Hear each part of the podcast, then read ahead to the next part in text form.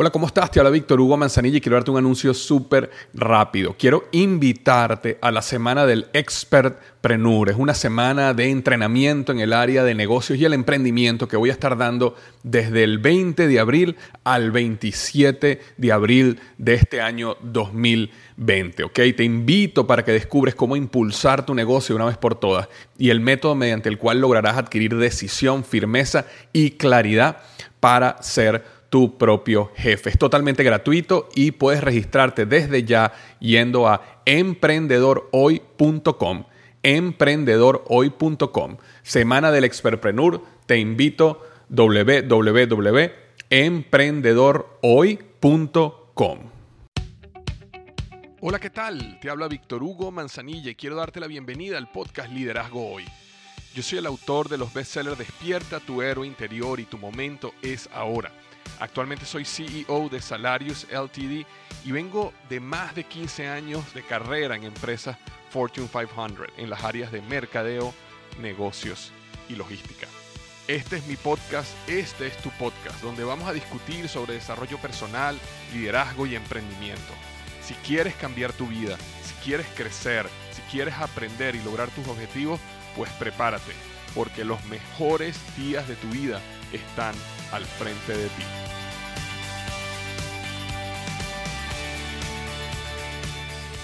Hola, ¿qué tal? Bienvenido al podcast Liderazgo Hoy. Hoy estoy súper, súper, súper contento porque tengo a una invitada de lujo. No se lo van a imaginar que tenemos aquí a Bárbara Palacios, la Miss Universo, con nosotros. Bienvenida, Bárbara. Qué alegría, Víctor Hugo, qué alegría poder estar en tu podcast y también poder saludar a todos tus oyentes y aprovechar que como todavía estamos comenzando este nuevo año 2020, desearles a todos que sea un año lleno de prosperidad, lleno de salud, lleno de bienestar y que puedan lograr sus metas y que todas ellas estén, eh, como digo yo, siempre agarraditas de la voluntad de Dios. Así que a todos ustedes les deseo un año 2020 llenito de bendiciones. Amén, amén, amén. Y muchísimas gracias. También te deseamos a ti. Estoy seguro que las personas que nos escuchan, eh, con mi, mi deseo de, de, que también te deseamos a ti lo mejor, lo mejor este 2020.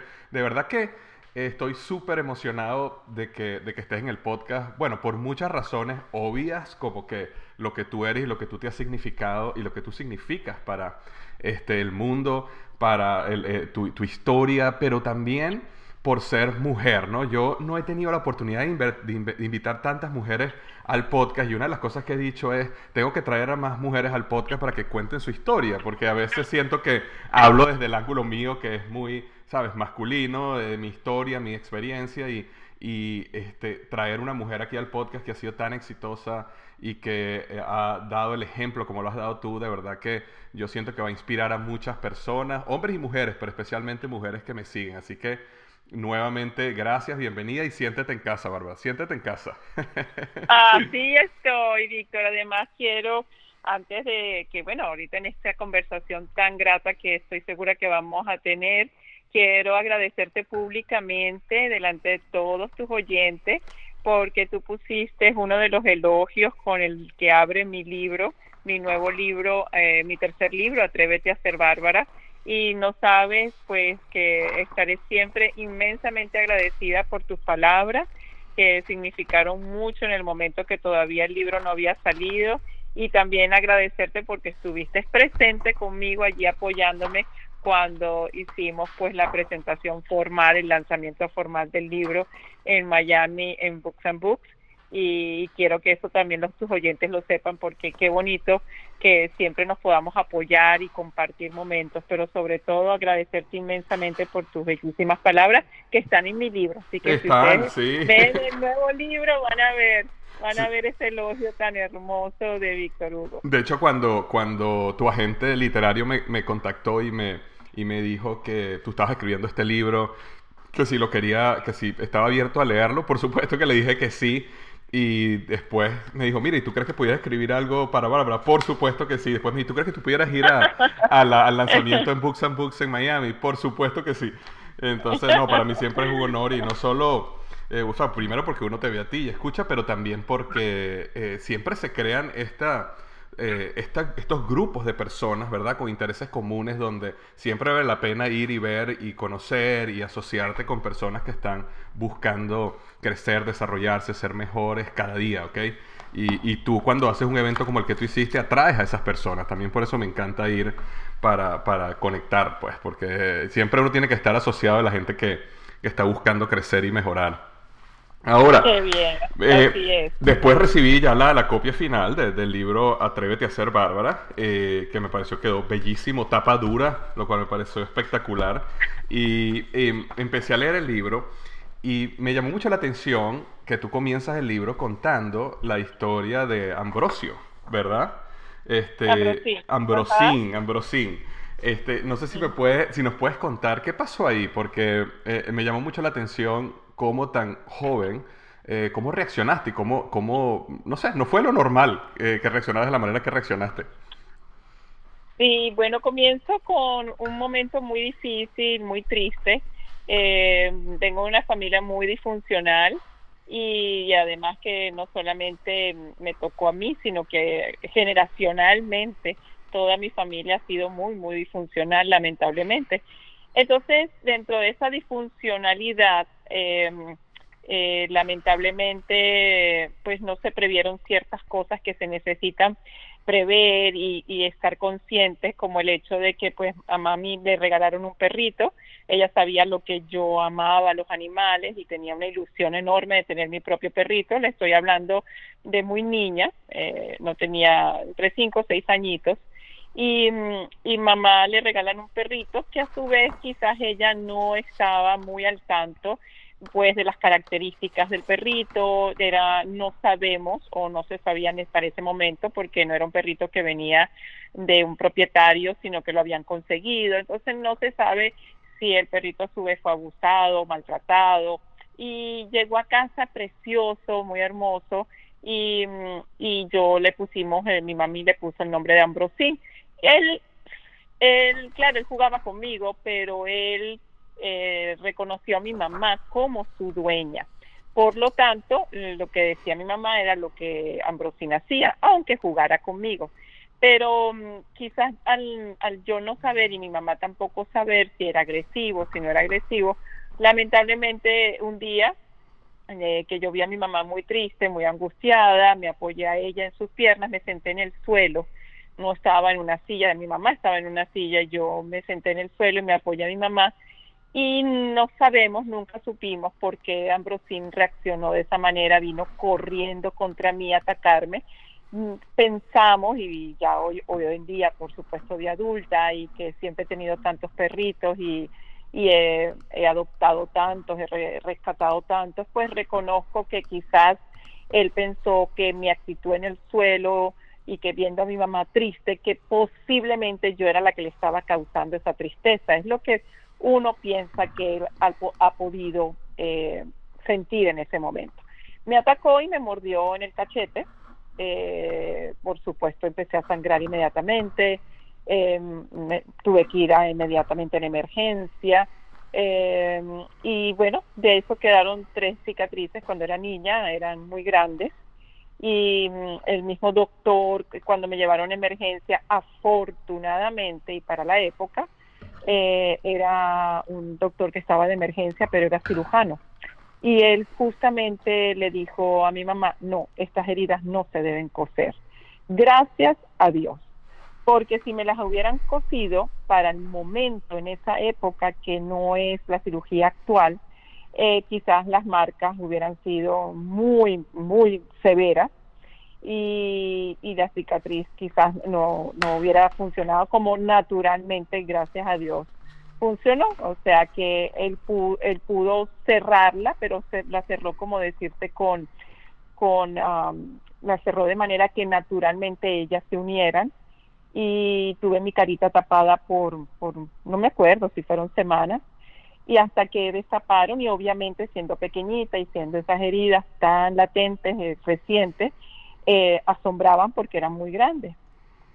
Eh, él dijo algo que quedó en mi corazón, él, él, me dijo, no te preocupes que ahora se ven grandes, pero en la medida que vayas creciendo, se van haciendo más chiquitas y yo te prometo que eso va a ocurrir y llegará un momento que como adulta no las verás. En efecto, no fue como adulta, ya al tiempo, ya yo, una niña de 10 años, 11 años, ni me acordaba que tenía esas heridas en la cara, ya, ya se fueron haciendo cada vez y cada vez más pequeñitas, o sea que afortunadamente eh, él me trató de una manera maravillosa y también dejó en mi corazón un sentido de que hay heridas que en la medida de que puedan cerrar verdaderamente bien, de una manera sana, eh, esas, esa llegará un momento a cicatrizar y simplemente serán marcas. Y, y yo elaboro todo esto que te estoy comentando en mi libro porque justamente mi preocupación son las heridas tan profundas que muchas personas mm, lamentablemente no han permitido que cierren y que, que puedan verdaderamente convertirse simplemente en cicatrices. Y claro, las marcas van a quedar, el recuerdo va a quedar, pero podemos superar esas situaciones. En mi caso, yo al regresar a casa, recuerdo y pues, muy impresionada obviamente con la situación y todo, mm, eh, la, situación que venía después fue era peor, ¿no? A mí ya no me dolía lo que me había pasado, me dolía lo que hicieron con Ambrosín. Lo retiraron y, y obviamente varias personas de la familia y, y, sacrificaron a Ambrosín, o sea, lo llevaron a un lugar pues que en Venezuela en ese momento pues un perrito que atacara a una niña y todo pues ya quedaba como en cierta manera un perrito que podía volver a atacar. No lo dudo, pero me hubiera encantado que si yo hubiera sido adulta, hubiera en este caso buscado eh, no esa solución, obviamente, eh, estoy en contra de ella, pero si hubiera logrado buscar una fundación, una organización que lo pudiera ayudar, porque yo sé que él reaccionó eh, como ayudando o protegiendo a mi mamá, pero más que eso, yo pienso hoy como adulta que quizás él fue un perrito abusado, maltratado. Entonces, eh, es, un, es un tema muy triste, pero afortunadamente mi corazón se llenó eh, de pensar cómo yo hubiera podido ayudar a Ambrosín. Y por eso desde chiquitica decidí ayudar a todos los animalitos que podía, era mi ilusión. Ah, hay, hay historias increíbles, por ejemplo, yo iba en el transporte escolar y, veía siempre un lugar donde vendían pajaritos y los pajaritos estaban en jaula y reconocí el lugar y la calle y entonces un fin de semana le dije a mi mamá que me llevara allí porque claro en el transporte escolar yo no me podía bajar en donde yo quería claro y mamá una, una eso quedaba cerca para los que son de Venezuela quedaba cerca de Sabana Grande y mi mamá me llevó pensando que lo que yo quería era comprar un pajarito y tenerlo en la casa, en la jaula, y yo me recuerdo entrar y nunca se me olvidará y llegué a donde el dueño del, o el señor, el manager, y le dije que cuánto costaban todos los pajaritos que estaban allí. y te imaginarás pues las cifras en bolívares, pues ya ni me acuerdo, pero serían bastantes que yo me impresioné y dije, ah, yo no puedo esto. Pues entonces el señor me dice, pero tú tienes una casa tan grande que te quieres llevar a todos los pajaritos. Yo le dije, sí me los quiero llevar a todos y mamá entonces inmediatamente decía no pero eso no podemos Babi ella me decía Babi no nos cabe ni si acaso uno y decía no es que yo los quiero salvar a todos porque si yo me los llevo le abro la jaula a todos y los dejo libres o sea yo soñaba con ayudar con darle libertad nunca quise tener un pajarito ni nada en una jaula y eh, desde muy chiquitica y desde jovencita empezaba a hacer este trabajo para el colegio, cada vez que decían tienen que hacer un trabajo y para ponerlo en la cartelera de algo que ustedes quisieran cambiar en el mundo, pues por supuesto Barbarita siempre hablaba de la protección animal. Y así me fui enterando, recordemos que no había Google, no tenemos, pero lo que yo podía investigar o los libros que yo podía, cada, en la medida que iba creciendo, pues me enteraba y siempre estaba muy atenta de organizaciones que que quizás en esa época no se veían tantos animalitos eh, en las calles, pero siempre los había y en alguna manera fue así como yo muy jovencita empecé a asociarme con fundaciones y lugares y empezaba a recoger gaticos y perritos y, y llevarlos a, a, las fundaciones o a los mismos veterinarios.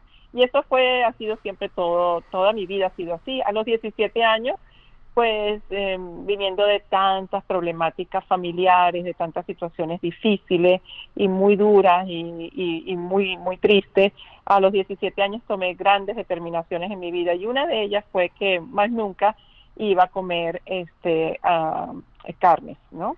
Por, por mi amor a los animales. Yo no sabía de dieta, ni de lo orgánico, ni nada de eso se hablaba en ese entonces, pero no quería y después descubrí que había un grupo que se llamaba los vegetarianos de Caracas que estaba en una casa que era de una señora que abría su casa para hacer comida vegetariana y yo fui una de ese grupo y éramos muy pocos en, Caracas y yo creo que en toda Venezuela que, que podíamos ser de ese club por decir así vegetariano. Pero mm, yo comencé con toda esta historia y no era por salud al contrario, para el tiempo los médicos decían que me iba a morir. Claro. y no comía carnes rojas y, y, bueno, no comía nada, ni siquiera comía pescado. Hoy en día soy vegetariano, hoy en día sí como pescados y mariscos, pero para ese entonces y por muchos años yo nada más era totalmente vegetariano. Totalmente. Y yo sé que yo hablo mucho, Víctor, pero tú interrúmpeme. No, no, no, me encanta, no, es que me encanta conocer tu historia, este, y yo sé que mucho de esto lo relatas en el libro, pero las personas que nos están escuchando que no, que no te conocen. Ahora, ¿cuántos animales tienes ahorita en tu casa? Bueno, si supieras que en este momento eh, nada más tengo uno porque eh, los mayores se me murieron. Ah. Tenía ya varios mayores y entre el 2017, 18, o sea, perdón, 18 y 19 se me murieron varios muy mayorcitos. Entonces, en estos momentos tengo nada más a uno rescatado, eh, le digo mi nieto peludo que se llama Steve, porque lo rescató mi hijo mayor, y porque bueno, obviamente en la familia siempre hemos hablado de este tema y ya mis hijos pues hacen lo mismo que su mamá. Entonces mi hijo mayor lo rescató de un centro que lamentablemente lo, lo iban a sacrificar porque venía con muchos, eh, con otros perritos y bueno, el centro no podía sostener a tantos perritos y a veces esas cosas suceden y aquí en los Estados Unidos, como en muchas partes del mundo, eh, se sacrifican animales y él rescató a Steve muy pequeñito, como de tres, cuatro semanas, no tenía el mes, no tenía el mes. Y hoy en día es un gigante espectacular, lo pueden ver en, en Instagram, en mis redes sociales siempre sale conmigo, casualmente hoy hice un post con él porque también ayudamos a fundaciones y promovemos actividades de fundaciones, una en particular en Venezuela, donde apoyamos muchísimo lo que están haciendo y siempre que voy a hablar de las fundaciones, obviamente, pues a quien pongo en el post es a, Steve, ¿no? Obviamente. Ah, pero ya estoy lista, ya estoy lista, yo sé que este año adoptaremos o rescataremos algo, algún animal, algún animal allá afuera te necesita, Bárbara, te necesita. Por supuesto, por supuesto. y, y ese paralelismo, Bárbara, que tú hablas de eh, lo que eran las cicatrices y las personas que tienen, que no, que no cicatrizan, de la misma manera que eh, lo que contabas del trauma de, de Ambrosín y que la razón por la cual él te atacó no fue una razón eh, negativa precisamente, sino estaba protegiendo eh, a, tu, a, tu, mamá por, por, por, heridas también y por traumas que tenía en el pasado. ¿Cómo tú ves ese paralelismo con nosotros como seres humanos? O sea, nosotros que no sanamos heridas, nosotros que actuamos de maneras incorrectas debido a traumas que tenemos en el pasado.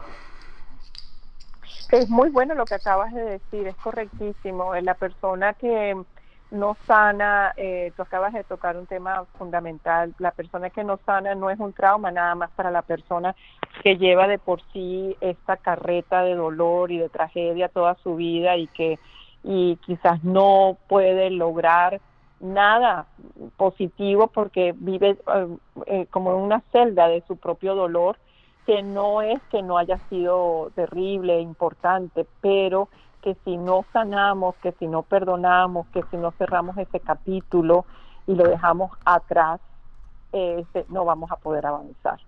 Y cuando digo no vamos a poder avanzar, no solamente porque la persona en sí no puede avanzar, sino que también puede convertirse en obstáculo para otras personas, porque puede agredir, eh, eh, puede convertirse en un agresor potencial o en un agresor pasivo el agresor potencial obviamente es el obvio, ¿no? Pero el agresor pasivo puede hacer también muchísimo daño y la persona que estén a su alrededor no se dan cuenta. Entonces, una persona que no ha sanado no solamente entorpece su propia vida, sino que llega a agredir a muchos otros. Puede ser eh, justamente convertirse entonces de, de víctima a victimario. Y esto es algo que puede ir por generaciones. Tanto así que mm, eh, leyendo y conociendo estadísticas, por ejemplo, de la misma policía, cuando al año hablan de cuánto crimen, del crimen que hubo en tal ciudad o en tal país, también dan los porcentajes de lo que han investigado con los psicólogos eh, que tiene normalmente la policía y se dan cuenta que un porcentaje mayor al 80% de estos crímenes eh, son hechos por personas que a su vez eh, tuvieron traumas de pequeño y que vivieron violencia doméstica, abuso en todos los sentidos, ¿no? Y, y eso se repite. Entonces ahí te das cuenta que estamos dentro de una sociedad que ha vivido en agresión y por lo tanto eh, quizás no encuentra, porque hay personas que quieren sanar, pero no encuentran las alternativas, no encuentran cómo se puede sanar, o quizás no saben que pueden sanar. Correcto. Eh, no, no, no, no, tienen eh, no tienen el alcance, no porque tengan dinero, no, sino que no tienen el alcance a personas que los puedan ayudar a salir adelante o no conocen de estos temas. Entonces, por eso es tan importante que podamos no solamente a través de los libros, sino de todas las fuentes como el podcast, como, como el mismo Instagram y las redes sociales que hoy en día llegan a tantas personas, podamos hablar de temas tan importantes como estos, porque tenemos que ayudar a nuestros jóvenes, ayudar a nuestros niños y ayudar a personas que, que quizás sí, no importando la edad que tengan, sí desean tener una vida diferente, porque si no, seguramente, lo más seguro es que se puedan convertir en nuevos victimarios y así continuar las agresiones. Claro, Y lo vemos, lo vemos si, si la agresión es lo que lo que define lamentablemente este mundo en estos momentos. Y vemos hasta la agresión, muchas veces hablamos de, de, las, de las guerras que se puedan plantear o de que existan, de cosas que muchas veces hasta las vemos alejadas de nosotros porque están en otros continentes. Y, y cuando vemos que el terror también está en las mismas redes sociales, o sea, la persona tiene un mundo de agresión en el mismo celular y es cuando tú dices que estamos viviendo, que está, que está haciendo, que estamos haciendo para el mundo que estamos dejando para nuestros hijos y ni siquiera nuestros hijos, nuestros nietos. O sea, eh, acostumbrarse a una agresión constante, un bullying constante, como dicen aquí en los Estados Unidos, y, y es más fuerte de lo que pensamos. Muchas veces lo vemos lejos de nosotros y está allí está allí en nuestras manos. Claro, y, y por eso personas como tú, personas como yo, y como muchos de los que nos están escuchando ahorita, eh, ayudan muchísimo en ese proceso donde eh, si, si, si está el bullying, si está lo negativo, si está lo banal, lo vacío en las redes sociales, también tenemos que estar nosotros. Eh, porque nosotros traemos el contenido, la profundidad, la ayuda y, y, de esa manera es la manera que nosotros podemos activamente actuar, me explico, y, y, ayudar en ese proceso. Tú cuentas, Bárbara, de que... Dime, perdón, perdón, dime. No, no, no. Sí, lo que te quería acotar es que eh, por lo menos lo ves y siempre, y yo lo hablo en el libro, y lo he tocado también en otros temas y en conferencias y en los libros anteriores, que el problema de venir con un dolor tan grande y pasar por situaciones tan difíciles que seguramente tus oyentes en este momento dirán que no te imaginas, Bárbara, por lo que pasé o por las situaciones en las que me encuentro y, y eso produce una rabia que uno puede contestar de una u otra manera desaforadamente. Y eh, entenderlo lo entendemos, pero el problema es que eso no puede convertirse en un hábito de vida. Y es así como tú lo puedes ver en las redes sociales, digamos nosotros siendo venezolanos vemos cómo hay una agresión constante y, y no porque las personas no tengan la razón de las situaciones que están pasando, que no podemos ni siquiera en muchos casos ni imaginarnos porque no estamos allí y no vivimos lo que esa persona vive, pero que lamentablemente esta persona parte del dolor y de la tragedia en la que se encuentra, eh, se está llenando de lo que llamamos una ira y resentimiento, y eso lo hablo en el libro, y eso es lo que origina todavía más tragedias para esas personas. Por ejemplo, yo toco el tema en el libro de que definitivamente y por, mucha investigación que hice y todo, y aunque no dedico mucho al tema, pero dedico una parte, hablo de que Venezuela llegó a lo que llegó en el 2020 y se eligió a quien se eligió en el 2020, en el 2020, perdón, en el 2000, en 1999 en las elecciones por el resentimiento que eh, había en el pueblo contra otras este, obviamente otros otros partidos políticos. Y no que no hubiese la razón de estar molestos pero por ese resentimiento eh, se llegó a lo que se llegó. Y, y, y, eso hace que además estas personas que llegan al poder de esa manera, que son unos grandes resentidos con la sociedad, pues imagínate en lo que se han convertido, se convierten en monstruos. Y, y no solamente es el caso de Venezuela, eh, históricamente lo podemos ver eh, de muchos mandatarios, dictadores y, y, en todas las áreas, no solamente en la política. Entonces, allí hay un tema que tenemos que tocar mucho más de lo que lo tocamos y hablarlo mucho más, porque no solamente son aquellos que vemos en, en la política y que ocupan esos lugares y que se han convertido en esos grandes monstruos eh, derribando, ¿verdad?, la democracia, la libertad y la condición digna de vivir de las personas, sino que encima ese pueblo puede quedar tan resentido que entonces no logre sanar para lograr un país alguna vez sano. Claro, porque al final es como un péndulo, ¿no? Exacto, y aunque de repente pueda ser, digamos, pongámonos, y ese es el deseo obviamente como venezolanos y como personas que ciudadanos del mundo que deseamos que todos los pueblos sean libres y que desearíamos que nuestra Venezuela lograra una real democracia.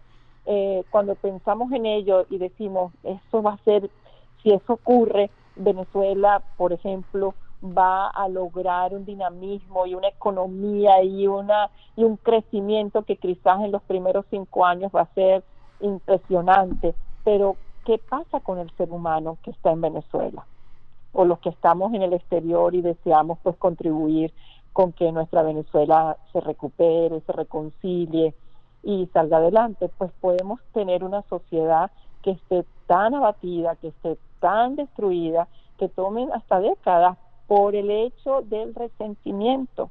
Entonces, esto es un tema que podemos abordar muchísimos podcasts y estoy dispuesta a hacerlo. Pero sí es un tema muy importante y lo dejo allí para que las personas que nos estén escuchando puedan hablarlo, puedan compartirlo en familia, puedan hablarlo con sus hijos o con sus seres queridos, porque hay que entender que el resentimiento acaba con las personas y con la sociedad. Totalmente. Y así no se puede levantar ni una familia, ni una persona, y, y, por, y por supuesto no se puede levantar un país.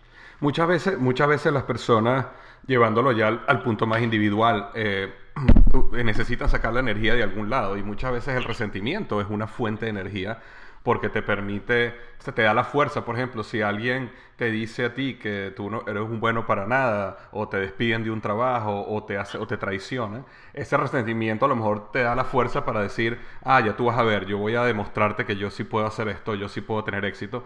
Sin embargo, en, en el largo plazo, toda energía que viene del resentimiento termina siendo, como dices tú, negativa, porque te llena de veneno, te hace victimario, te lleva a buscar venganza, lo cual al final tenemos que partir, toda energía debe salir del amor. Y el amor puede llevarte a, a, a tumbar un gobierno, te puede llevar a, a sanar una familia, te puede llevar a, muchas cosas, pero no nunca es el ejemplo de Nelson Mandela es el ejemplo perfecto, ¿no? De, de lo que es el eh, haber logrado eh, partir del amor y no partir del resentimiento. Es correcto y, y es muy importante lo que tú acabas de decir porque el amor es poder y las personas por lo general no entienden que el amor es un poder porque piensan que el amor es, pues como siempre lo representamos, ¿no? Algo cándido, algo hermoso, pero algo suave, cuando eh, no es así, no es que sea suave y romántico, el amor es poderosísimo. Y, y tú has dicho algo importantísimo, con amor podemos derrocar una, una dictadura, no porque amemos a esas, esos personajes, sino porque el país se llene de, de toda esa fuerza a, a, través del amor, no del resentimiento. Las personas siempre tienen la, la gran la gran duda, ¿no? De cómo poder eh, lograr algo a partir de, de, como tú dijiste, de esa agresión, ¿no? Al ser agredido, cómo poder el tema de perdonar, de olvidar o de seguir adelante. Entonces, yo creo que eh, podemos decirle de una manera sencilla que olvidar nunca vamos a olvidar situaciones difíciles, complejas, tristes o que han llegado a nuestra vida y han sido cambios muy duros. Eso no se va a olvidar. Pero sí tenemos que trabajar esos hechos, aunque sean tan complejos, para que nosotros podamos sanar y podamos salir de allí, eh, llevándonos nada más eh, el aprendizaje, si hay alguno, y, que nosotros podamos darnos cuenta de que eso existe y que nosotros no lo vamos a repetir.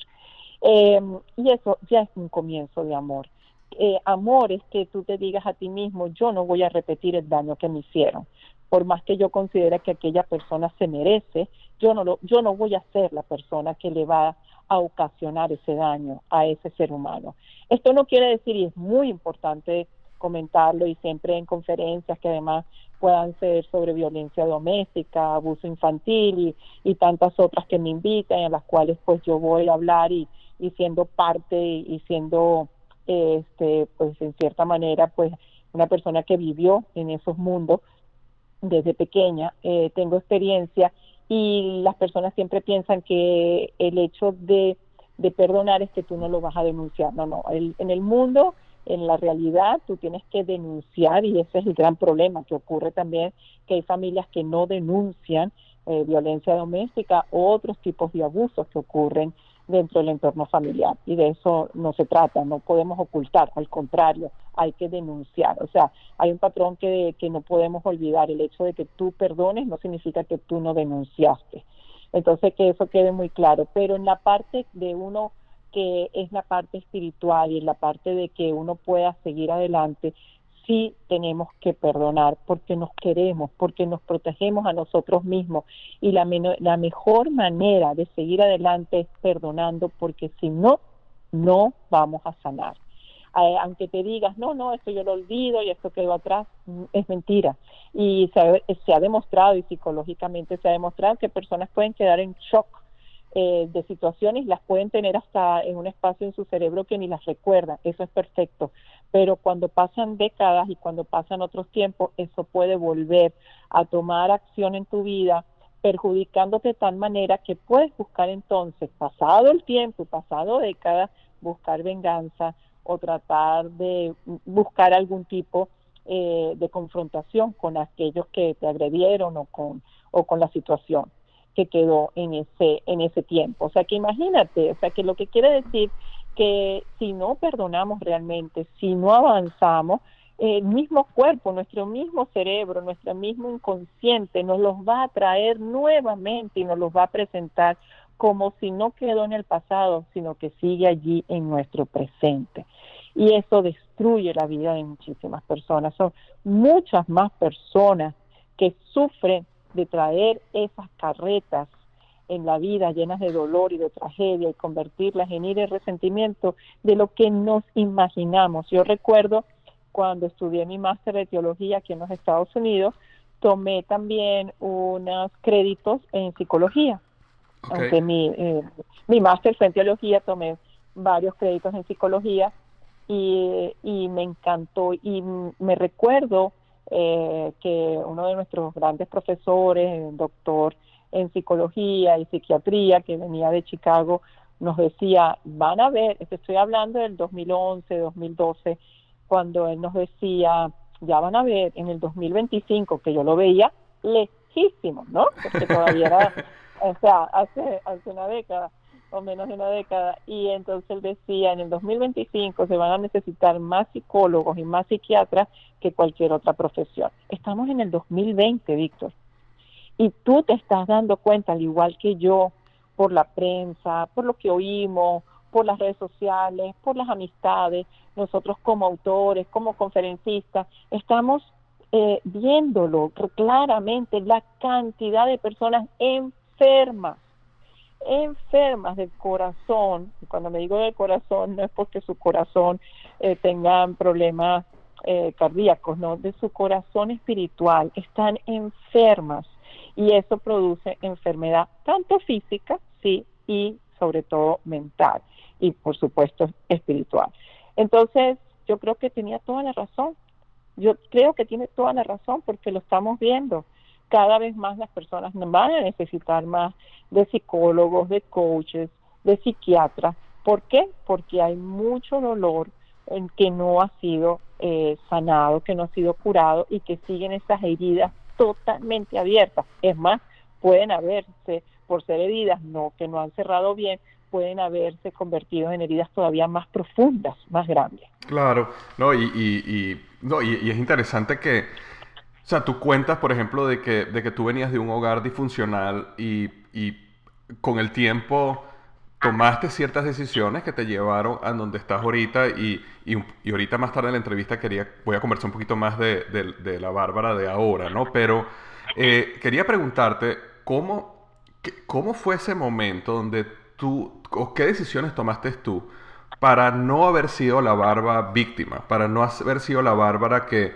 que, que con razón, eh, porque todas estas cosas que le pasaron de, niña y con su familia, tenía la razón, pero sin embargo decidió echar para adelante, porque lo que yo he visto es que eh, todos nosotros pasamos por diferentes traumas en la vida, unas personas obviamente por muchos más traumas que otras, pero al final, eh, independientemente de la cantidad de traumas, hay personas que eh, los traumas los impulsan hacia adelante de alguna manera y hay personas que los traumas los hunden. Y en el caso tuyo te impulsaron. Entonces, ¿Qué, ¿Qué, hiciste tú en ese camino para que no, no te hubieras convertido en víctima de la situación? Mm, muy interesante la pregunta y muy importante. Em, en, la edad de los 15, 16 años yo estaba sumida en una profundísima tristeza y depresión y no deseaba vivir, pero al mismo tiempo era una persona que desde muy niñita, muy niñita, muy pequeñita, antes de Ambrosía, imagínate, más chiquitita, ya yo hablaba de Dios. Y no porque Dios estuviese en mi casa ni fuera parte de lo que me habían enseñado, porque justamente pues Dios no habitaba en mi hogar. Pero yo tuve la gracia, la bendición de reconocerlo y yo me imaginaba eh, que Dios eh, tenía hasta una casa física y lo puedes leer en el libro y lo he comentado muchísimas veces, que volvía loca mi mamá para decirle que por favor llamara a una iglesia para que me dijeran dónde era la dirección de la casa de Papá Dios, como yo le decía, porque yo tenía una maletica chiquita que lo, yo la llenaba, que me imagino que de alguna ropita que podía agarrar y de, y de juguetes, porque yo me quería ir de mi casa. O sea, esa era, era mi percepción. O sea, si yo me voy de mi casa, yo me voy a ir a la casa de Dios. Y eso era lo que yo tenía en mi cabecita muy niña.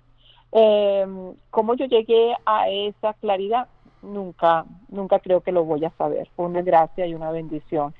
Eh, reconocí a Dios de una manera, quizás en esa infancia, eh, pues me imaginaba que, que él, él, me iba a recibir en su hogar y, y que yo podía tener otra calidad de vida. Y cuando pasan los años y las situaciones se van complicando y siendo cada vez más graves y más tristes y más complejas, y, con mayores cicatrices y con mayores heridas. A los 15 años yo misma le pedí a Papá Dios eh, en mis oraciones que me llevara con él. O sea, yo no quería vivir lo que gracias a Dios y por fortuna de conocerlo y de tener esa relación con él, yo le decía, yo nunca hice nada contra mí. Entonces... Pero si te eh, sentía, si te sentías emocionalmente digamos, con una, en una eh, suicida o con ganas de quitarte la vida. Eh, sí, pero no porque yo quería atacarme, eh, jamás, jamás, jamás hice nada, ni intenté, ni lo pensé, ni busqué, ni nada que tuviera curiosidad, no, para nada.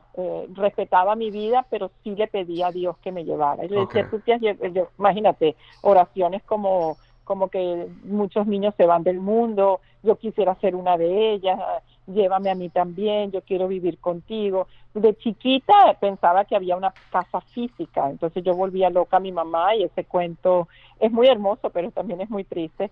Está en el libro y mm, donde mi mamá pues empezaba a llamar a las iglesias para que por lo menos en ese entonces un ministro de una iglesia me pudiera ayudar hasta que por fin uno después de muchos quizás semanas o meses de yo tener esas angustias, yo me acostaba a dormir, eh, Víctor, yo me acostaba a dormir, ponte a las 8 de la noche, a las 11 me despertaba en gritos y angustias y tristeza, producto de todo lo que podía ver o escuchar o sentir o, padecer durante el día. Entonces ahora es que yo ponía a mi mamá que llamara a una iglesia. Imagínate ah, que tú llames a una iglesia a las 11 de la noche. Muchos padres este, eh, colgaban, pensaban que era alguien burlándose, ¿no? Eh, donde mi mamá decía con una voz de angustia que mi niña quiere saber dónde está dónde es la casa de Dios y yo necesito que usted hable con ella o sea por supuesto le colgaban el teléfono y no te sabré decir cuántas iglesias había lo que se llamaba la guía telefónica que existía en ese entonces, que eran unos libros grandotes amarillos, ¿te acuerdas? sí, cómo no, sí me acuerdo. Okay, ok, las guías amarillas y ahí mi mamá buscaba las iglesias, o sea, me acuerdo de todos esos detalles como si fuera una película, hasta que por fin un ministro de una iglesia eh, le dijo, páseme a su hija y él me dijo palabras, pues me habló mucho, pero lo que yo puedo recordar y siempre quedó grabado en mi mente es que él me dijo que si yo sabía que Dios era tan poderoso que podía hacerse pequeñito eh, y que también se podía hacer grande. Y yo le dije que sí, que yo sabía el poder de Dios. Entonces me dijo, pues él se ha hecho pequeñito y él vive en tu corazón. Y yo le decía, no, es imposible. Me decía, no, sí es posible. Si tú crees en Dios, Dios está en tu corazón y tú no te tienes que ir a ningún lugar. Él vive en ti.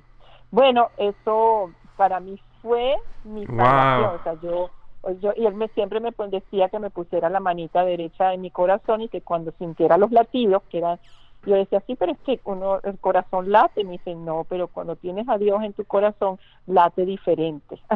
es que fue muy hermoso, de verdad. Eh, fue muy hermoso y si yo lo hubiera podido saber su nombre, ya de grande, no te imaginas, le hubiera ido a dar un abrazo inmenso y un agradecimiento. Y todo lo que me dijo tenía razón, porque cuando tienes a Dios en tu corazón, tu corazón late diferente.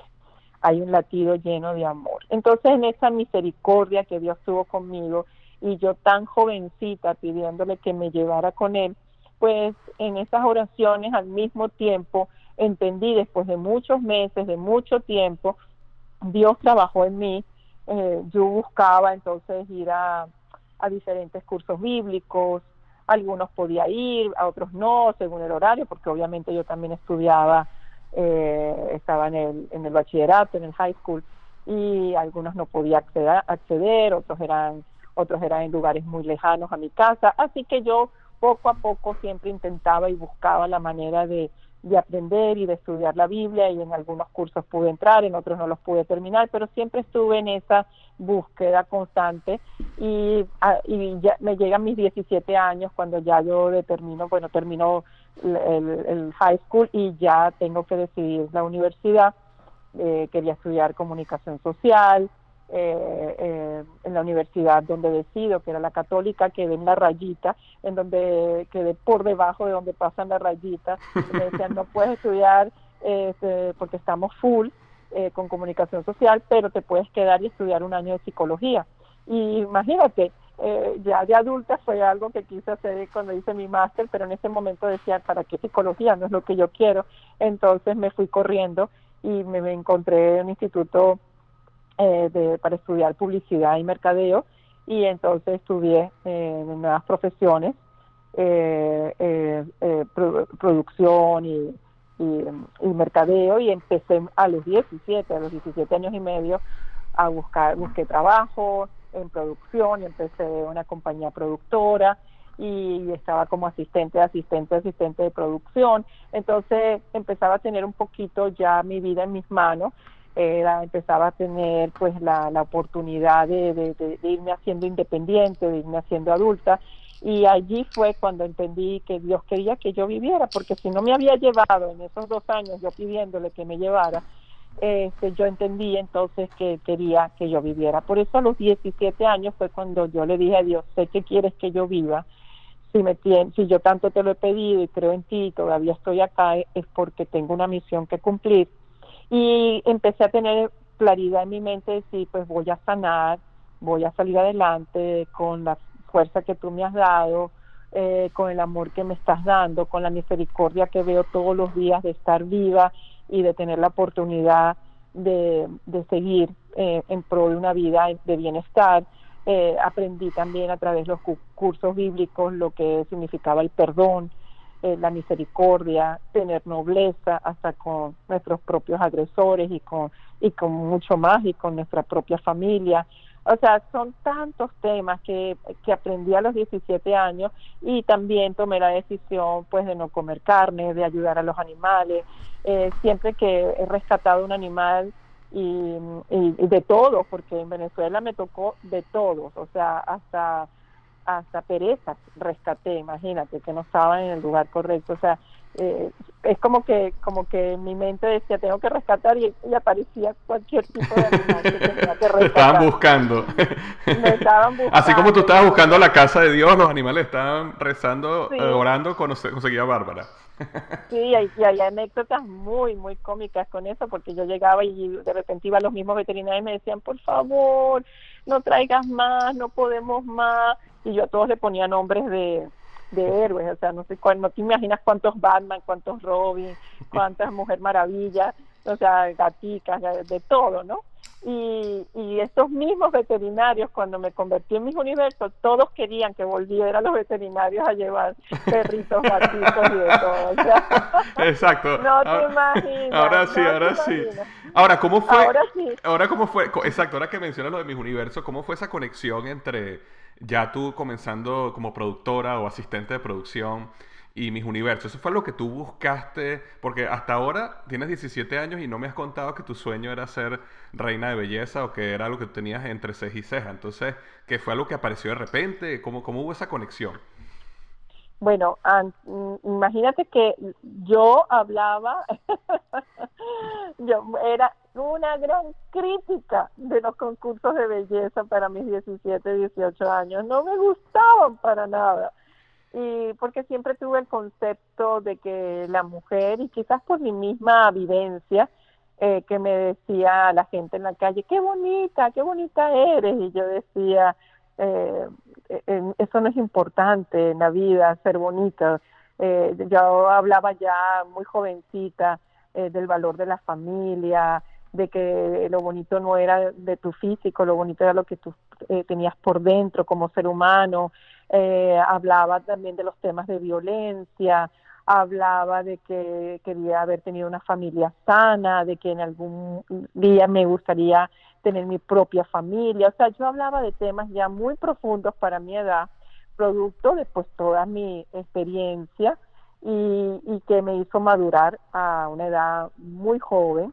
Entonces yo tenía claros ciertos tópicos y entonces yo hablaba no de la, no de la belleza física, sino de la belleza interior y de la belleza del alma. Entonces cuando me llegaban proposiciones, ay, este, para que participes, para yo decía siempre no, nunca, jamás seré Miss. Y por cinco años el concurso Miss Venezuela me persiguió y por cinco años yo le dije, nunca, jamás seré Miss. Y pasé, pues empecé como te decía, de asistente asistente de producción, me fui formando, seguía estudiando, eh, trabajaba de día, obviamente, en la noche estudiaba en la universidad, terminaba a las 11 de la noche y de allí me convertí en una productora junior. Eh, trabajé en dos productoras importantes en mi país, Venezuela, y posteriormente entré en una agencia de publicidad muy importante, entré en producción como productora junior y después pasé al área de cuentas porque me llamaba mucho la atención y quería aprender de esa área y ahí también comencé como, como asistente y después me convertí en una ejecutiva junior. Y en todos esos cinco años este, lo que hacía era estudiar y trabajar, estudiar y trabajar y, y empezaba pues ya a poder ayudar, por ejemplo, eh, económicamente en mi casa, mi mamá, mi abuela, eh, me sentía ya cada día que tenía más este, una independencia y veía pues un concurso como nada que ver conmigo y con mi vida, hasta que llegan los 22 años y es el mismo presidente de la empresa para la cual yo trabajaba, eh, el señor Jimmy Till, que, que ya se fue al cielo, y que me dijo, ¿por qué no te lo piensas? Esa es una tremenda oportunidad y puedes aprender mucho justamente de, de, publicidad, puedes ser un producto en ti misma, puedes eh, evocar todos esos temas de la belleza interior, puedes hablarle a las jóvenes del estudio, de la universidad, de que para ti es tan importante graduarte, puedes hablar de tantos temas que puedes hacerle eh, otra imagen al propio concurso. Y cuando me lo puso de esa manera y me lo vendió de esa forma, eh, lo, lo, empecé a, pensar. Además me puso como todas las, las cosas en, en, bandeja de plata, pudiéramos decirlo, porque yo le dije, no, y si me voy, entonces, ¿qué va a pasar con mis clientes? Eh, tengo que renunciar por un tiempo a la empresa. Y me dijo a todo no, tus clientes te van a esperar, vamos a poner a otra persona, no te preocupes, no te tienes que ir de la empresa, te vamos a seguir depositando tu sueldo, o sea, todo me lo puso en bandeja de plata, no había manera de decir no. Lo pensé mucho, lo sufrí mucho, lo lloré mucho, porque siempre he sido una persona de, opiniones muy claras y era como decir, ¿cómo yo ahora me voy a presentar a un concurso si tengo tantos años diciendo que no? y eso me costaba mucho comprender que tenía yo un cambio de opinión al respecto, pero es que lo veía de otra manera, no lo veía como que era que era la más bonita, ni nunca lo vi así, nunca competí con nadie, siempre competí conmigo misma. Y así llega, imagínate, alguien que nunca pidió llegar a ser reina, pues nada más y nada menos que gané el Miss Venezuela, el Miss Sudamérica y el Miss Universo. O sea, ¿quién lo podía creer? yo misma. sí, ¿no? Y eso transforma tu vida para siempre. Exactamente. Entonces, claro que sí lo luché, obviamente. O sea, eh, no es que llegué y no hice nada. Obviamente, cuando es como todas las cosas que he hecho en mi vida, cuando he tenido una responsabilidad, trato de hacerlo mejor que no que nadie, mejor que yo misma todos los días. siempre mi competencia ha sido conmigo misma. Eh, siempre me ha gustado ser mejor que ayer, siempre me he propuesto luchar por hacer mejor las cosas en todas las áreas.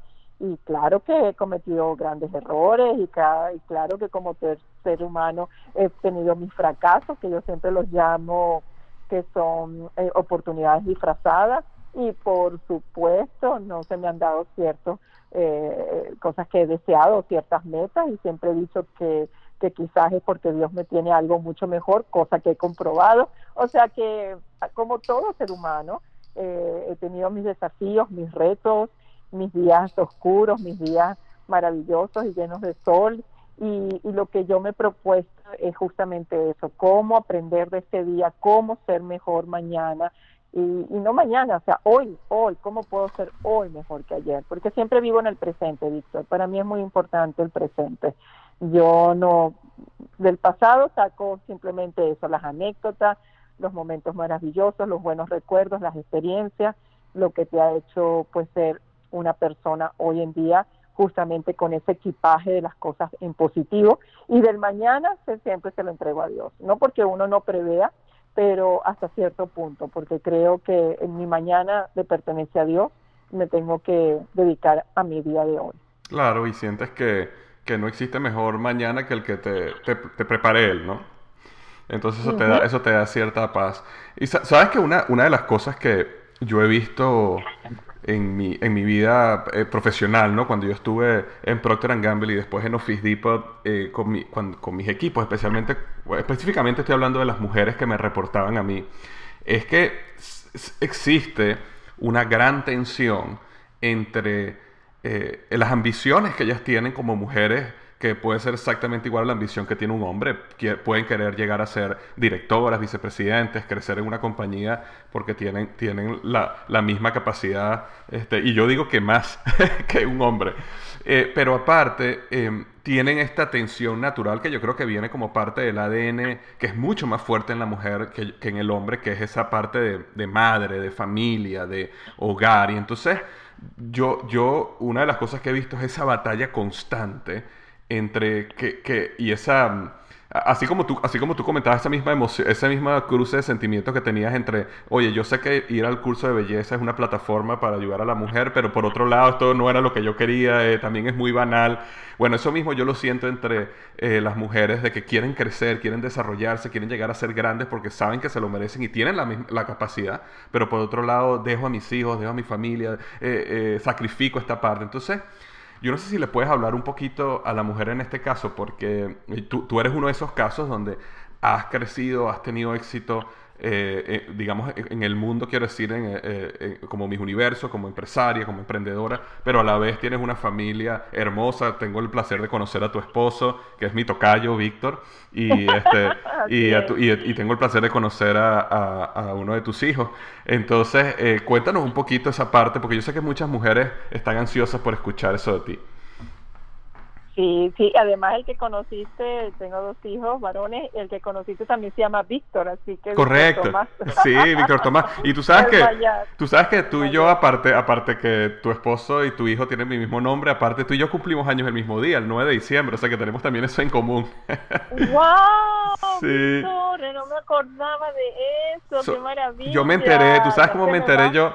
Yo me enteré una vez que era mi cumpleaños y en las redes sociales vi que era tu cumpleaños porque, porque tú pusiste algo o alguien te felicitó y yo no puede ser, Barbie, yo tenemos el cumpleaños el mismo día.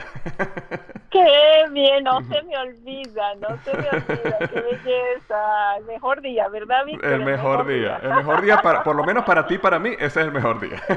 El mejor día, y seguro que de tus oyentes hay muchos otros que están diciendo, también ese día cumplo yo. Correcto.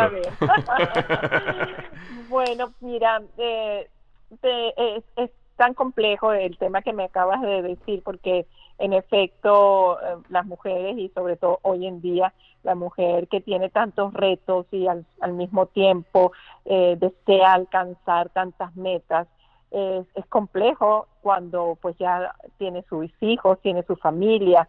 Entonces, mm, algo muy importante, mm, la familia no solamente depende de ella y eso es un tema eh, quizás bien complejo también, que necesitamos de mucha reflexión, pero la mamá y el papá tienen que ser cómplices y equipo para estar con sus hijos. Eh, no es solamente el reto de la madre, tiene que ser el reto del matrimonio, de la pareja. Y en mi caso, pues tuve la fortuna de conocer un maravilloso Víctor, creo que todos los Víctor son maravillosos,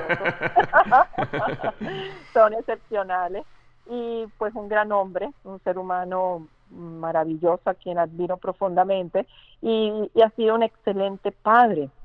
Entonces él pues me apoyó en todos los momentos en que quizá mami tenía que cumplir una actividad, pues papá estaba allí con, con los niños y eso fue para nosotros un, tú sabes, cuando cuando tú te casas y, y, tienes esa relación firme y fuerte y profunda para nosotros nuestro primer este, nuestra primera resolución como pareja era que el día que tuviéramos hijos íbamos a estar allí para ellos.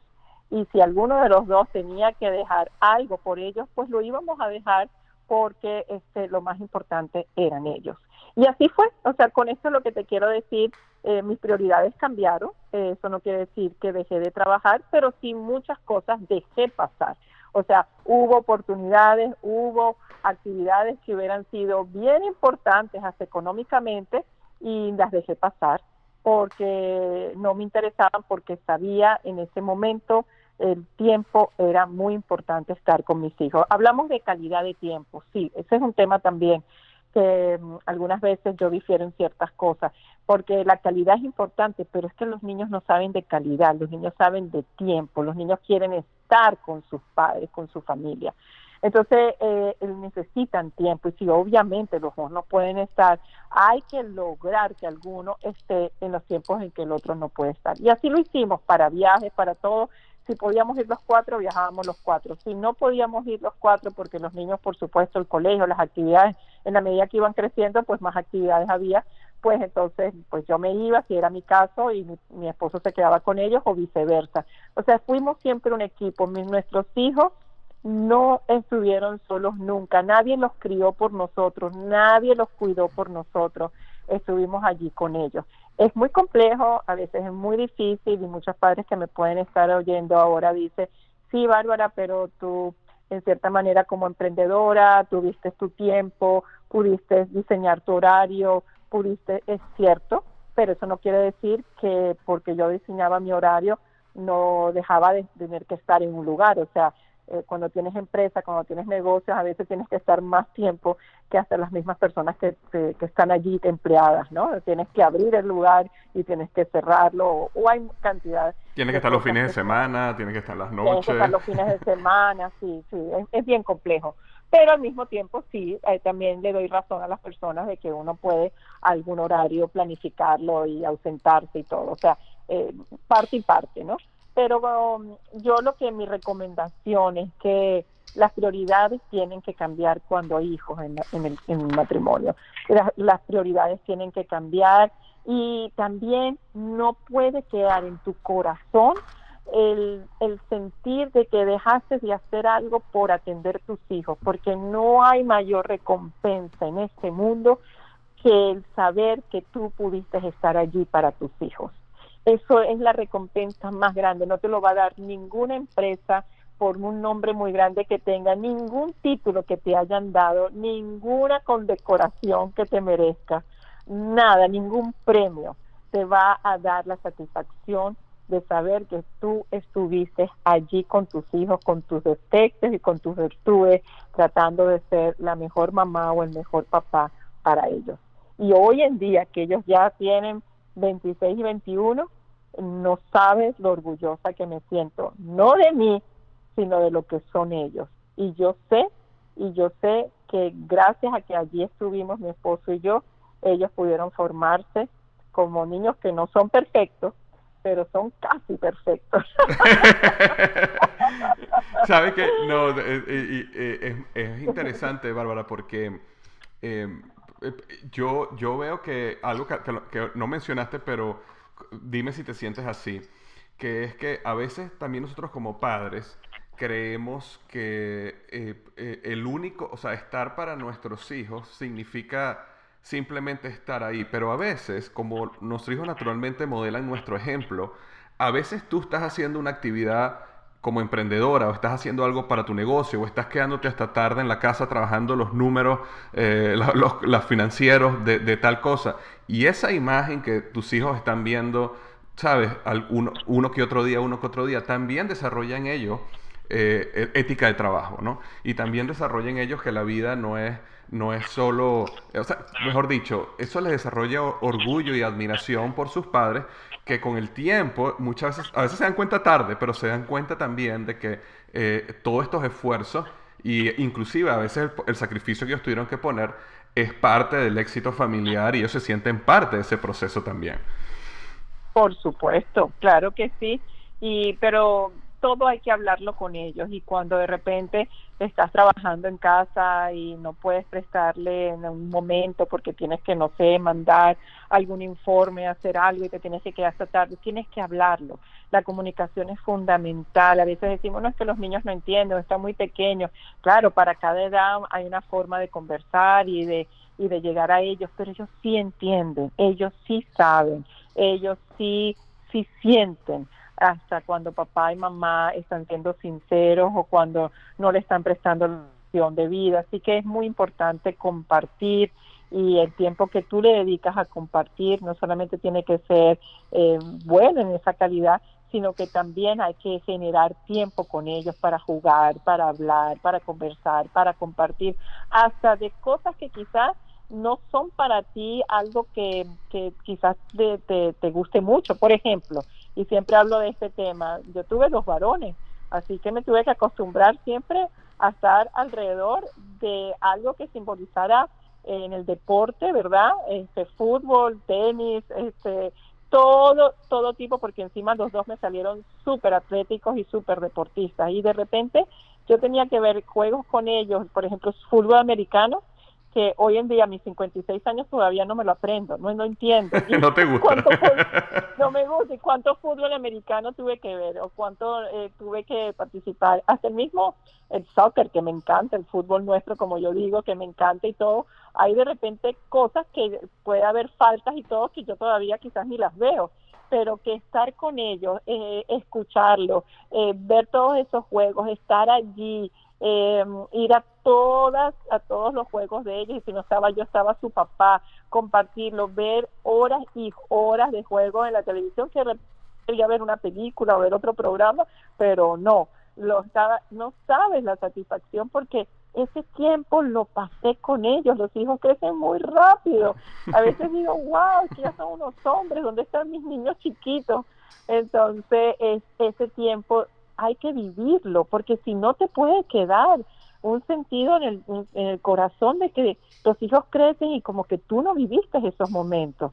Y yo los disfruté al máximo porque participé en las cosas que a ellos les gustaba y con ellos aprendí y eso también les daba a ellos confianza, el hecho de que mamá podía equivocarse y no saber del tema que estaba hablando o del jugador, siempre confundía a los jugadores, siempre los ponía en el equipo que no era, te mueres de la risa conmigo en ese sentido, pero ellos también se, hoy en día, hoy en día me echan muchísima broma, ¿no? Porque de repente un jugador, por ejemplo, del Real Madrid, que ya se fue para otro equipo, yo todavía creo que está en el Real Madrid, por ejemplo, por decirte algo, ¿no? Entonces, muy divertido y ellos todavía se ríen conmigo, pero eso siempre les quedará en su corazón y siempre si se mofan de mí o se ríen de mí, eso es también algo agradable porque ellos están teniendo un recuerdo bonito y un momento precioso que pasamos juntos. O sea que yo les digo a los papás y a la mamá, no se pierdan esos momentos.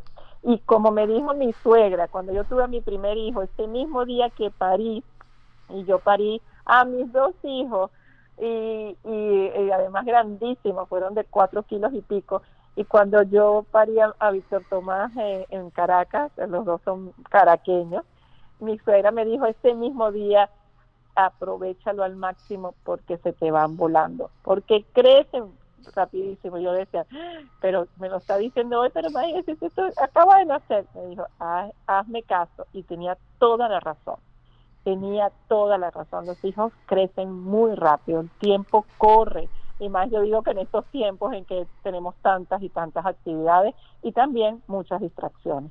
Así que, em, para concluir, si tienen que dejar algo, si tienen que dejar pasar una oportunidad, si tienen que hasta dejar de trabajar un tiempo o piensan que algo que era importante para ustedes lo tuvieron que dejar a un lado, no se sientan apenados por ello. Por el contrario, sepan que todo ese, pongamos los sacrificios, que nunca debe ser sacrificio cuando hablamos de los hijos, sino todo ese amor de dejar otras cosas por ellos vale la pena y ustedes se verán recompensados. Magnífico, magnífico, magnífico. Y, y, las oportunidades de, Muchas de esas oportunidades volverán, ¿no? Porque por lo menos yo, me imagino que ahora en tu vida, que tienes ya tus hijos por encima de 20 años, eh, la cantidad de tiempo que tú tienes ahora con tu esposo Víctor para emprender, para hacer muchas cosas, se te ha multiplicado. Entonces, al final, a veces nosotros pensamos que la vida eh, tiene que ser para allá. Y, y, a veces hay, hay espacios y hay, y hay, etapas ¿no? que permiten. Me gusta mucho también lo que dices de que... Muy importante lo que acabas de decir. Y hay sueños que quizás pensaste que en un tiempo los podías hacer y no es en otro tiempo donde los vas a poder lograr, porque también necesitas estar más preparada, también necesitas tener más experiencia en la vida, también necesitas eh, foguearte quizás a nivel de, de, esa de esa actividad en específico, bien sea profesión, oficio, arte. Entonces, eh, es muy importante lo que acabas de decir, no todo es para allá, todo tiene un tiempo y es cierto. Hoy en día yo estoy trabajando mi actividad como conferencista, como autora, eh, viajando tanto, que no lo podía, nunca lo hubiera podido haber hecho cuando ellos estaban pequeños. Y yo agradezco a Dios inmensamente que tuve el tiempo de estar con ellos. O sea, la faceta que hoy en día tengo, no lo hubiera podido cumplir con la libertad que lo hago hoy en día cuando estaban ellos pequeños, porque ellas eran obviamente mi prioridad. Claro, y, hay algo que, ha pasado, y estoy seguro que tú te sientes así, Bárbara, eh, que es que eh, como dicen ahorita, los, los, los 30, los, los, ¿cómo que los 30 son los nuevos, los 40 son los nuevos 30 o algo así, ¿no? Que eh, antes, yo me acuerdo cuando yo tenía 20, yo veía a la gente de 40 como, esos son unas personas de, o sea, unos señores mayores, ¿no? Ahora yo tengo 40, ahora yo tengo 40 y yo me siento como si tuviera 25, ¿no? Y, y, y socialmente, socialmente, de verdad ha habido un cambio, porque tú ves gente de 70 años, mi, papá tiene 70 años y tú lo ves y es, y es, impresionante. Puede, puede trotar, puede hacer lo que quiera, físicamente está bien. Entonces, ha habido una, una extensión de la capacidad, de la vida útil de cada uno de nosotros, donde a lo mejor antes, si tú no lograbas lo que tenías que lograr antes de los 40 o 50 ya no había oportunidad. Ahora no, ahora hay gente que tiene 60, 70 años y están comenzando un negocio y tienen la energía para hacerlo. Es correcto lo que acabas de decir, o están cumpliendo el sueño de su vida y que el sueño de la vida no es necesariamente a los 20, a los 30, ni siquiera a los 40.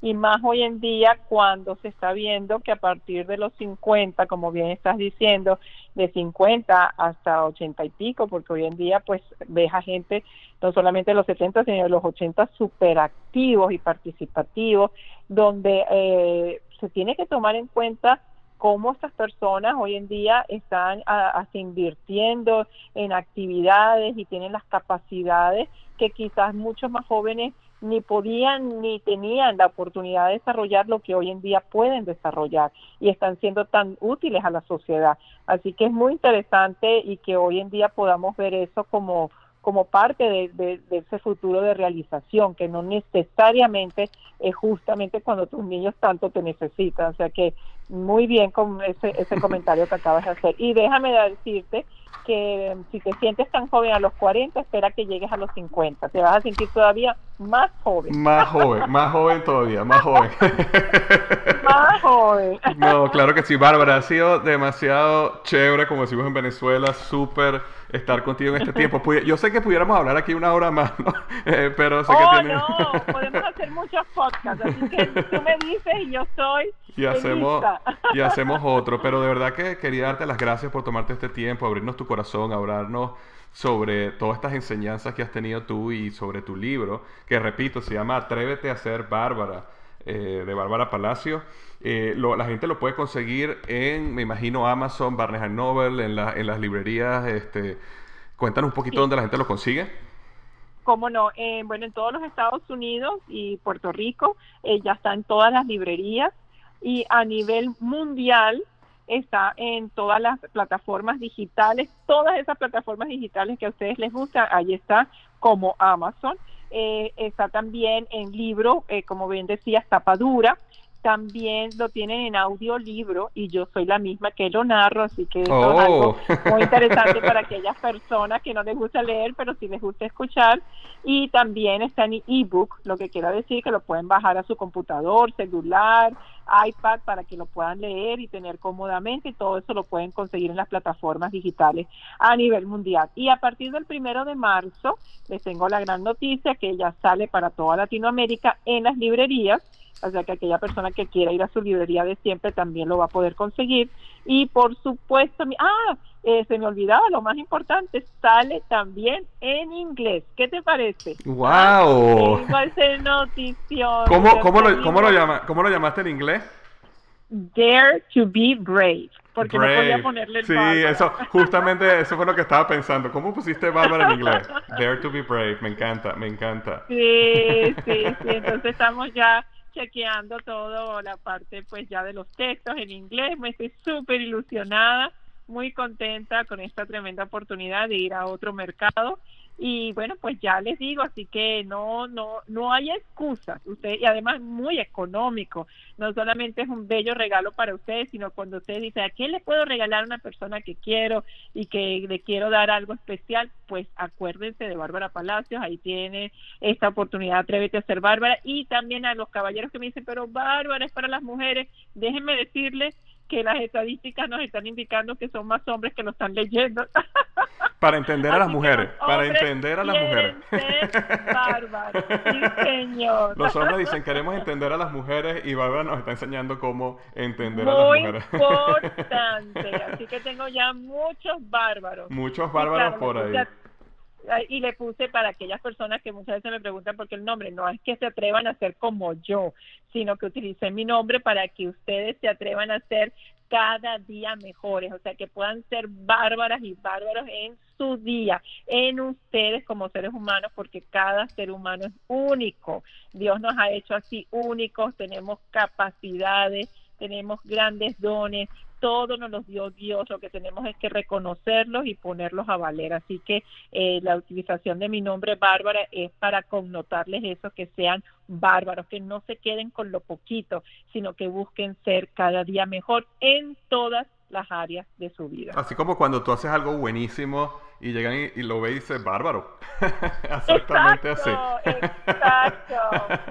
Sabes que el, el, a mí me parece... Dime, dime, perdón, dime. No, que este ha sido un podcast bárbaro. Bárbaro, este ha sido un podcast bárbaro. No, yo recomiendo a la gente que me tiene siguiendo, que me está escuchando, eh, saben que yo no traigo para acá prácticamente no traigo muchos autores y cuando traigo autores son personas que de verdad yo conozco y de verdad eh, yo recomiendo y cuando lo traigo es porque quiero que lean su libro. Y yo recomiendo que compren el libro. De verdad cuando cuando Bárbara dice que es un gran precio mira cualquier libro cualquier libro es un regalo. Una persona que se toma uno o dos años en escribir lo mejor de su vida y te lo vende a un precio de 10 12 15 dólares lo que sea eh, eso es un regalo. O sea, la verdad que los libros son el regalo más grande que existe en cuestión de precios. Es la, intercambio de valor más grande que hay. Así que yo les recomiendo a tú que me estás escuchando que ahorita mismo no esperes, no, y, si, no estás, y si no estás en Estados Unidos, no esperes hasta marzo. Ya mismo puedes agarrar y, lo compras en las plataformas digitales o lo compras en Amazon y Amazon te lo entrega a tu país. Eh, pero ya de una vez atrévete a ser bárbaro y atrévete a ser bárbaro. Bárbara, ¿dónde te pueden conseguir las personas que escucharon el podcast y quieren seguirte en Instagram, quieren conocer a, a tu, al perro que tienes ahorita y quieren ver las fotos, ¿dónde? dónde, Sí. con, mucho gusto, soy súper activa en las redes sociales.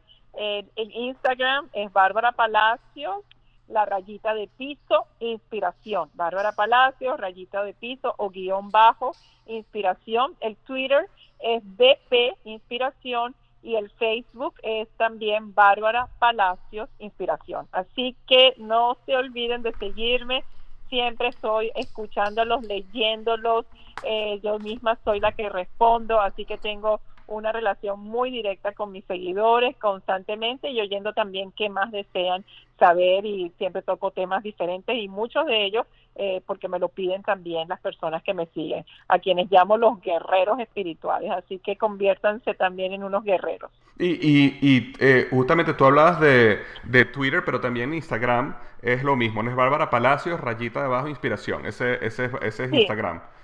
Ah, mira, sí. Instagram.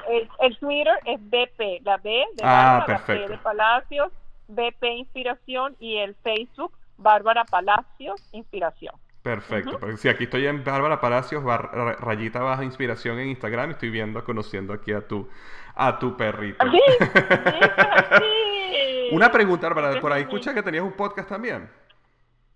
Yo tuve un podcast, tuve un ah, podcast por un tiempo, pero lo, o sea, lo tienes parado eh, ahorita. Y me gané y me gané el premio Águila de este año por el podcast, pero como vino todo el proceso de mi libro, el lanzamiento, de los viajes y todo, lo tuve que poner en pausa. Así que a todos mis seguidores de podcast, eh, discúlpenme, pero si Dios quiere, para marzo regreso con el podcast. Lo que pasa es que ha sido mucho trabajo y sobre todo muchísimos viajes, o sea, he viajado tanto en los últimos, por, lo menos seis meses, ha sido algo que prácticamente no he estado en la casa, sino he estado en un avión o en un lugar diferente. Entonces yo le eh, tuve que poner pausa porque era demasiada actividad. ¿Y cómo se llama cómo se llama el podcast? Eh, es justamente el universo, el universo de inspiración. El universo de inspiración. Bueno, ya las personas que saben se pueden registrar de una vez para que en marzo te lleguen tus capítulos nuevos.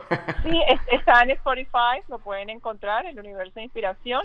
Eh, está en Spotify y bueno, pueden escuchar todo lo que hay ahí, eh, obviamente grabado por, por más de dos, tres años. Yo tengo el podcast y este año, en el mes, creo que fue octubre, me dieron el águila eh, en Expolit por el mejor podcast pues del año. Pero ya mi, podcast tenía dos, dos años y medio. Pasa que como tú bien sabes, es una responsabilidad y es mucho, mucho trabajo y, y cuando uno está en tanta actividad son tantas cosas y, y yo hago muchas cosas yo misma, entonces hay veces que uno no se puede partir en tantos pedacitos. Pero volvemos, volvemos si Dios quiere más.